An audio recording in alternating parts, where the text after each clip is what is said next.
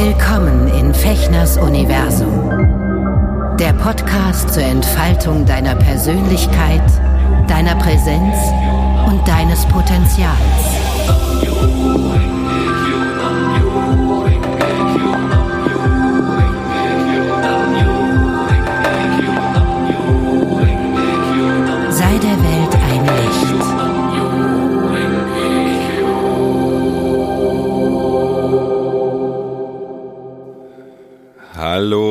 Lieben, herzlich willkommen zu einer weiteren Folge von Eka Shushin. Im Herzen der Menschen Freude bereiten. Hier in meinem Universum, mein Podcast Fechners Universum. Ich heiße Sven. Ich grüße dich. Schön, dass du eingeschaltet hast oder wieder eingeschaltet hast. Ja, würde mich mal interessieren, ähm, wer hier eigentlich so zuhört oder sogar meinen Kanal abonniert hat. Mal gucken. Ähm, ist jetzt die 13. Folge und ich dachte, 13 ist ein ganz gutes Zeichen für, ähm, ja, den Versuch eines Brückenschlags zwischen spirituellen Sichtweisen oder Richtungen. Und zwar ähm, erlebe ich in meinem Alltag ganz oft, wenn ich so von mir erzähle und jetzt in den letzten Jahren auch immer massiver, äh, dass ich halt ähm, mich als Buddhisten, als praktizierenden Buddhisten bezeichne. Und da merke ich ganz oft schon, dass ähm, entweder die Leute ein bisschen unsicher werden oder nicht die Leute, man kann es nicht sagen. Aber ähm, die Erfahrung, die ich mache dann im Kontakt und im Austausch mit Menschen, mh, dass erstmal entweder eine Verunsicherung eintritt, mh, weil ja sich die Person, die mir da gegenübersteht, noch nicht wirklich ähm, damit beschäftigt hat. Da habe ich totales Verständnis für. Ähm, ich finde es dann auch super, wenn Fragen gestellt werden. Und ähm, dann gibt es die weitere Reaktion, dass ähm, sofort quasi als Antwort, als als Reaktion, wenn ich das von mir gebe, ähm, gesagt wird, ja, Buddhismus und das und das, ich meditiere ja auch und ähm, so, und dann wird ein bestimmtes Bild, ein bestimmtes Klischee von dem Buddhismus oder wie man, wie man als oder Frau als Buddhist ist oder zu sein habe, ähm, auf mich projiziert und was ich dann immer sehr spannend finde, weil äh, da plötzlich ein ganz hoher moralischer Anspruch an mich gestellt wird, ähm, der den ich für mich gar nicht beanspruche. Ganz im Gegenteil, ich äh, betone immer wieder, dass ähm, ja meine buddhistische Praxis darin besteht, zwei Schritte vorzugehen und ähm, einen zurück. Ähm, ne, das ist ein ewiges Hin und Her zwischen meinen meinen negativen ähm, karmischen Mustern und denen, die ich versuche in eine gute Richtung zu, zu bringen. Also Buddhismus ist ja nicht nur, wenn man Buddhist sich als Buddhist bezeichnet, dass man dadurch ein Heiliger ist oder ein, ein, ein Erleuchteter. Ganz im Gegenteil. Also Kleiner Tipp am Rande, wenn das jemand zu euch sagt, ich habe die Erleuchtung sozusagen gefunden oder erfasst, ähm, würde ich äh, ja zumindest eine gesunde Skepsis erstmal an den Tag legen, weil das zeigt eigentlich schon diese Aussage, ähm, dass es damit mh, hm, zumindest aus meiner Erfahrung oft nicht so weit her ist, wenn jemand das von sich behauptet. Also, auch wenn ich euch versuche, die Grundlagen ähm, meines spirituellen Lebens ähm, zu vermitteln oder euch davon zu erzählen, heißt das überhaupt nicht, dass ich das in meinem Alltag ähm, alles umsetze und umsetzen kann. Es ist ein lebenslanger Prozess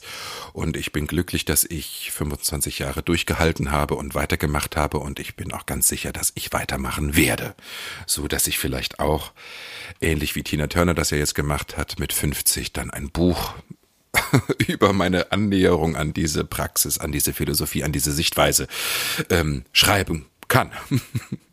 ja, so. Ähm, aber wenn dann noch dazu kommt, um beim Thema zu bleiben, ich schweife etwas ab, äh, wenn dann noch dazu kommt, dass ähm, meine Mitmenschen mitbekommen, dass ich mich als Buddhisten bezeichne und auch noch sozusagen die schamanische Welt in mein Leben, in meine spirituelle Sicht, in mein gesamtes Sein hineingenommen habe und integriert habe, dann sehe ich ganz oft im Gesicht einfach totale Fragezeichen und äh, Irritation, weil Schamanismus ist ja ähm, noch absurder und verschwurbelter und, und ESO-Spiri-Krams, zumindest in der öffentlichen Wahrnehmung, als als wenn man sich als Buddhist bezeichnet. Das ist ja sozusagen nochmal einer oben drauf und das geht eigentlich gar nicht. Und wie passt das überhaupt zusammen?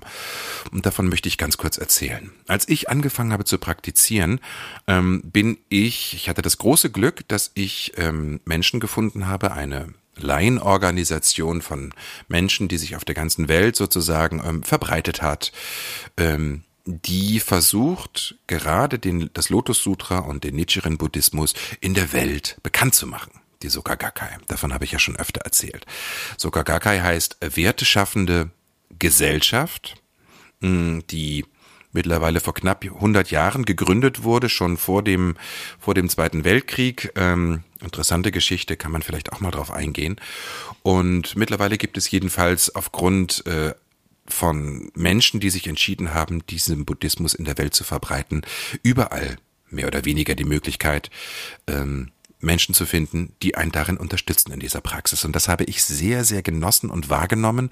Ich bin, als ich dann richtig anfing und gemerkt habe, was da für eine Kraft hintersteckt, ähm, habe ich ganz viel an Aktivitäten der Sokakakai teilgenommen. Das waren kostenfreie Aktivitäten, wo man ähm, von sehr erfahrenen Menschen und sehr in meinen Augen teilweise auch sehr weisen Menschen und klugen Menschen und bedachten Menschen ähm, sich inspirieren lassen konnte. Die haben Studienversammlungen gehalten.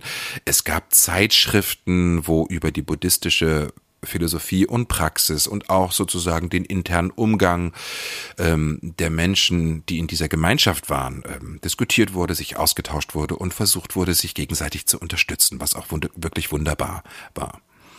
Was ich ganz intensiv geübt habe, ist sozusagen mh, mm, bei Veranstaltungen ähm, mich zu widmen.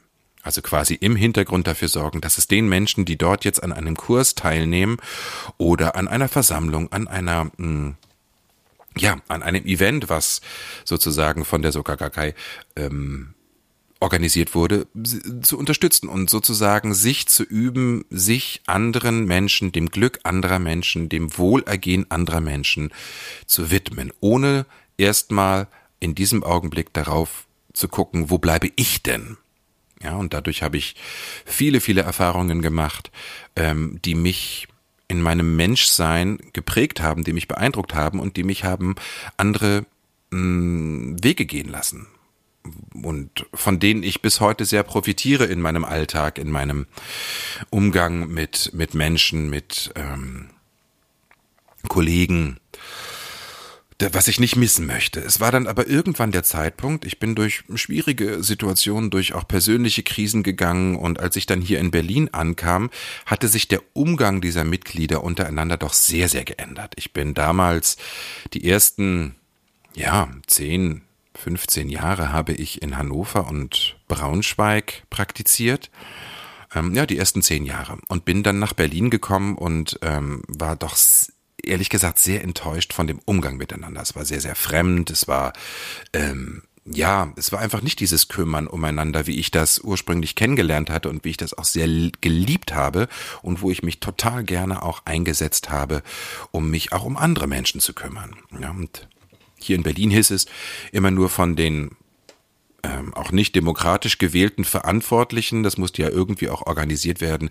Ja, wir machen das hier schon immer so und ähm, ähm, guck einfach, dass du dich da anpasst und so. Und irgendwann bin ich wirklich auch nach ein paar menschlichen Enttäuschungen, ähm, habe ich mich einfach davon zurückgezogen, weil ich gemerkt habe, das bringt mir in meiner persönlichen Entwicklung ehrlich gesagt nicht mehr viel und dieser, diese ähm, menschlichen Dinge mh, mm, und diese, vor allen Dingen die Energie, die bei Versammlungen ganz oft war, hat mich einfach runtergezogen. Also ganz oft war ähm, der Fokus auch in den Studienversammlungen und in den Austauschversammlungen auf das unfassbare Leiden Nichiren Daishonins und dass er verstoßen wurde und sozusagen ähm, vogelfrei war und leiden musste und auf kalte Winterinseln verbannt wurde, auf Sado und immer wieder, ähm, wie schwierig es ist, wenn man sozusagen den Buddhismus verbreitet, mit was für Hindernissen man zu rechnen hat und dass man sich darauf vorbereitet. Und es war, ich habe es irgendwann, sorry, wenn ich jetzt ein bisschen pauschal werde, nur noch als ähm, Gejammere mitbekommen. So. Und dann habe ich mich ähm, dort sehr zurückgezogen und habe mich auch entschieden, ähm, ich werde weiter praktizieren. und habe erstmal gemerkt, mit was für einem Druck ich sozusagen meine alltägliche spirituelle Praxis ausgeübt habe, weil es auch immer hieß, ja, du musst mehr chanten, du musst ähm, Toso machen. Toso heißt ja ähm, Kampf, also das heißt nicht Kampf im Außen, sondern der Kampf mit sich und seinen eigenen Dunkelheiten sich stellen und zwar Klassisches Toso ist zum Beispiel eine Stunde Nam-Myoho Renge-Kyo chanten, egal was kommt und sich mit einem Thema auseinandersetzen. Oder ich habe es auch ähm, wirklich sehr exzessiv gemacht teilweise. Ich hatte teilweise natürlich auch viel Zeit, weil ich zwischendurch arbeitslos war. Ich habe dann so, so Dinge gemacht wie zehn Stunden an einem Tag chanten. Also so mit kurzen Pausen natürlich, aber wirklich auf die Uhr geguckt, zehn Stunden chanten. Oder ich habe mehrere Male, auch in Hannover damals noch, sieben Tage, sieben Stunden gechantet. Also jeden Tag sieben Stunden, sieben Tage lang. Und das hat natürlich viel in meinem Leben gebracht, aber es war einfach doch, es war nach 10, 15 Jahren und nach auch ein bisschen kritischer Distanz der Organisation, wo ich dort war, ähm, merkte ich so, wie, wie, wie, wie die Freude nicht mehr da war, weil der Buddhismus äh, und auch, ähm, ja, so wie ich auch Japaner kennengelernt habe, wo also aus Japan kommt, diese Laienorganisation, ähm, hat es doch ganz sehr viel mit, mit so, mit so einer Freudlosigkeit fast zu tun. Also ähm, das Spielerische, das Experiment Experimentierende, das Ausprobierende, das, das, ähm, das Neuentdecken und auch das etwas wagen und etwas mal etwas anders zu machen, so dass es halt einfach mehr Freude macht, mehr Spaß macht, das war weg. Und ähm, ja, dann gab es plötzlich diesen Moment, dass ich ähm, ja durch, nee, Zufall gibt es nicht, aber durch äh, bestimmte Umstände plötzlich in einem Vortrag auf den Heilpraktikertagen äh, saß und mir einen Vortrag über Neoschamanismus angehört habe. Und dort äh, wurde am Schluss äh, von einer der Vortragenden, die später meine ähm, auch Lehrerin wurde, zusammen mit dem Andreas Krüger zusammen, bei denen ich dann schamanische Ausbildung hier in Berlin machen durfte, neoschamanische Ausbildung, ähm, eine Reise zu unseren Urahnen, eine schamanische Reise gemacht. Und da merkte ich, ich weiß nicht wieso, aber ich bin so tief da sozusagen ähm, in meine Vergangen in meine kollektive Vergangenheit gereist, was ich vorher trotz jahrelanger Meditation so nicht erlebt habe. Und ich war total begeistert und bin dann zu ihr auch in zwei, drei grundsätzlichen Behandlungen gegangen, um mein energetisches System, meine Seele sozusagen aufzuräumen und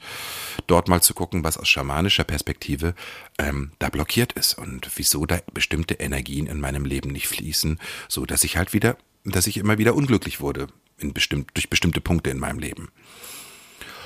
Und das war so effektiv und so ähm, seelen aktivierend und aufregend, dass ich äh, mir das genau angeguckt habe. Ich habe dann zeitgleich zu meiner schamanischen Ausbildung auch noch die Prüfung, die Überprüfung zum Heilpraktiker für Psychotherapie gemacht, habe mich mit psychotherapeutischen äh, Prinzipien und Techniken und Grundlagen ähm, auseinandergesetzt, habe mich mit der Psychologie beschäftigt, mit der Psychopharmakologie, habe irgendwie erstmal verstanden, wie sozusagen die westliche Welt auch auf die Themen schaut, ähm, die die uns leiden lassen.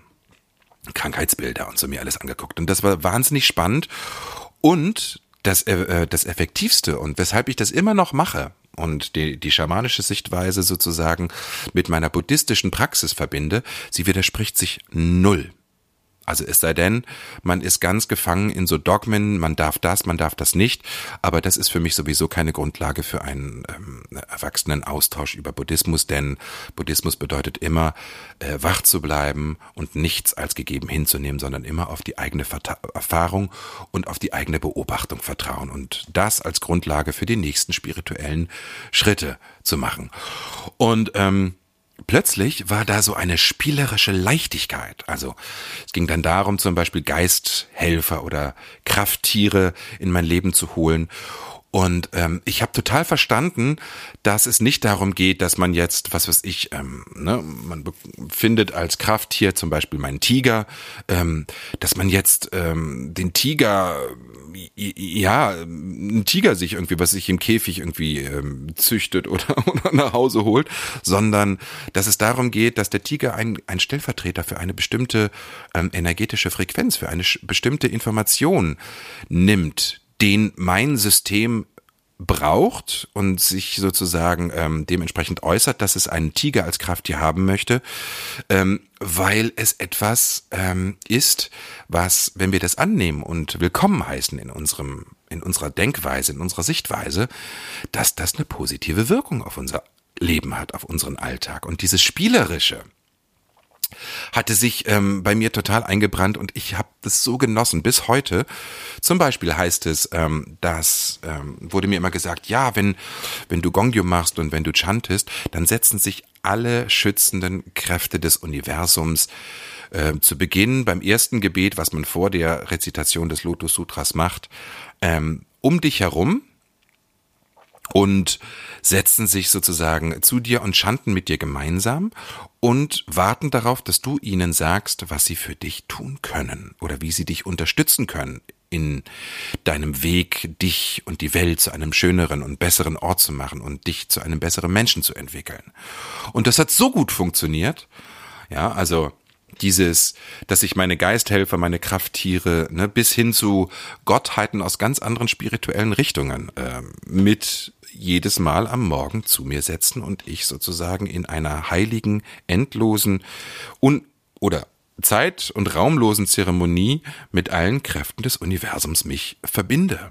Ja, also ähnlich wie wie ich auch ähm, Erzengel dort einlade und mir sicher bin, dass sie auch diese, dieses Mantra quasi schwingen und singen, äh, weil es halt einfach sozusagen die eigene Göttlichkeit, die eigene Buddha-Natur in sich und im gesamten Kosmos repräsentiert und in Bewegung setzt. Damit konnte ich natürlich dann bei meinen buddhistischen Freunden so gar nicht mehr ähm, äh, Anschluss finden, was aber auch nicht schlimm ist, weil ähm, ich bin da jetzt auch nicht in Bösen oder sowas, aber ich habe einfach gemerkt, dass ich äh, meine Spiritualität äh, freudvoll behalten möchte und meinen meinen spirituellen Alltag äh, mir auch lustvoll und ähm, aufregend gestalten möchte. Und da funktioniert es halt, wenn ich zum Beispiel als geistigen Helfer Krishna äh, in meinem System, System habe. Der hat sich bei schamanischer Arbeit schon vor Jahren gemeldet und Krishna ist einfach für mich ähm, natürlich eine hinduistische Gottheit aus dem historischen Kontext gesehen, aber für mich ist Krishna eigentlich sozusagen eine Erinnerung ähm, dargestellt in dieser Verkörperung, die ich sehr schön finde, mit diesem blauen Körper und diesen schönen indischen Gewändern ähm, mit seiner Flöte und ähm, ne, steht für Lebensfreude, steht für Kreativität, steht für die schönen Künste, für das, was die Welt schöner macht. Und wenn ich mich mit Krishna beim Chanten verbinde oder auch sonst mit ihm in ein quasi in einen freundschaftlich respektvollen Austausch in meiner mystischen Welt gehe, dann hat das eine Wirkung und einen Nutzen in meinem Leben. Und deswegen möchte ich das auf gar keinen Fall mehr missen. Ja, und möchte euch einfach ermutigen oder dich ermutigen, ähm, Spiritualität als etwas zu sehen, was Freude macht. Wenn es dich unter Druck setzt, wenn es dich stresst oder wenn du vor allen Dingen, wenn du das Gefühl hast, oh, ich muss, dann ähm, versuch einen Schritt zurückzutreten, versuch ähm, nochmal drauf zu schauen, was da eigentlich gerade mit dir passiert.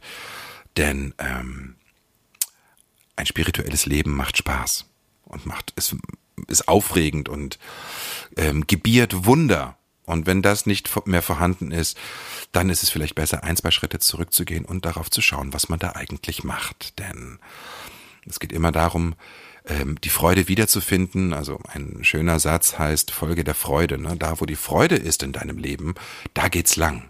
Also wo deine Seele anfängt zu hüpfen, das, äh, das innere Kind in dir wieder zu erwecken und zu sagen, oh ja, lass uns das ausprobieren. Wow, wenn das möglich ist, ähm, dann probiere ich das aus. Ja, und dann setzt man sich hier wieder hin und hat wieder plötzlich Freude und Lust und Begeisterung, ähm, sich der spirituellen Praxis zu widmen, die ja nichts anderes ist als Schöpferarbeit. Manifestationsprozess, Transformations ähm. Ja, so. Ich hoffe, das ist klar geworden. Ich möchte euch dazu einladen, über die Grenzen der spirituellen Welt äh, oder über deine, die Grenzen deiner spirituellen Welt mal hinauszuschauen und zu gucken, ähm, ohne dass das ein Sammelsurium an Oberflächlichkeit wird, ähm, wie kannst du deine spirituelle Praxis zu einem, mh, mm, ja, Fass voller Freude und Lebenslust und Aufregung und Wunder und ähm, ähm, Spaß, simplem Spaß machen. Die dann, und davon kann ich dich sozusagen, ähm, möchte ich dich gerne versuchen zu überzeugen, die dann richtig aufregend und vor allen Dingen erfolgreich und effektiv wird. Ja, in diesem Sinne beende ich jetzt mal diese, diese Folge und wünsche euch noch einen schönen Tag. Kommt gut durch den Tag, durch die Nacht, durch den Abend, durch den Morgen. Bis zum nächsten Mal. Alles Liebe. Euer Sven.